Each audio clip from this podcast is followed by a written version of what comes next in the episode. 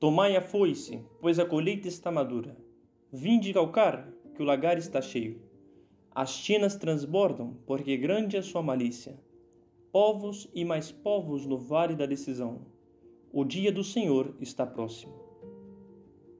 Assim começa o profeta Joel, na primeira leitura de hoje, uma clara referência apocalíptica mostrando a proximidade do fim.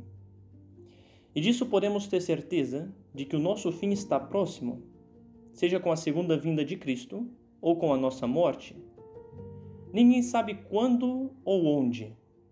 Apenas sabemos que quando Deus nos chamar, o tempo de viver haverá terminado.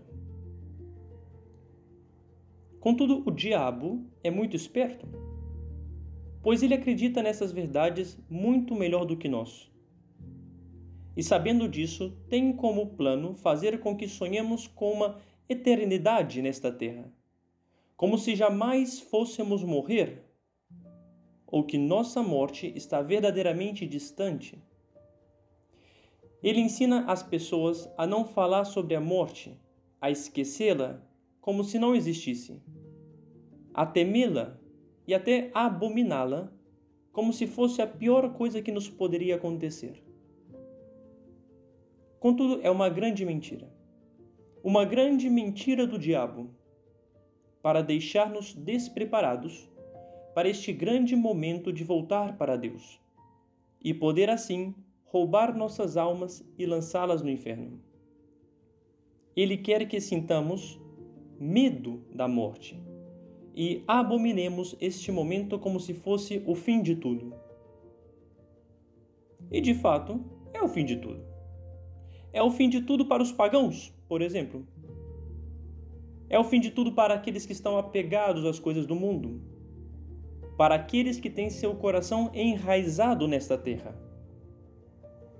Mas para nós cristãos, a morte é um começo um começo de uma eterna alegria, de um eterno descanso, de uma eternidade de gozo junto a Deus. Por isso podemos ter certeza que da morte ninguém escapa. E a Sagrada Escritura está cheia de referências quanto a isso.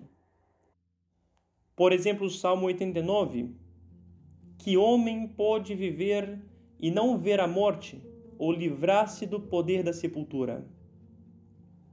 Ou ainda várias passagens em Eclesiastes, capítulo 3, por exemplo: Tudo caminha para o mesmo lugar, tudo vem do pó e tudo volta ao pó.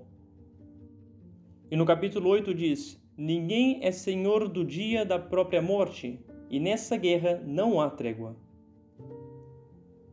E também no capítulo 7 diz: Mais vale o dia da morte que o dia do nascimento. Sim, de fato, mais vale o dia da morte que o dia do nascimento, pois é neste dia que Deus separa o trigo do joio. E queira Deus que sejamos trigo e não joio, que escutemos a palavra de Deus como Cristo fala no Evangelho de hoje, que estejamos preparados para a colheita.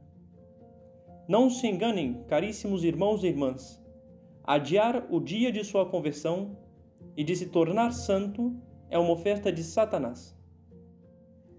Pois dizia Dante Alighieri: o viver é um correr para a morte Pois então abri as portas a Cristo. Não percam tempo, abri as portas a Cristo.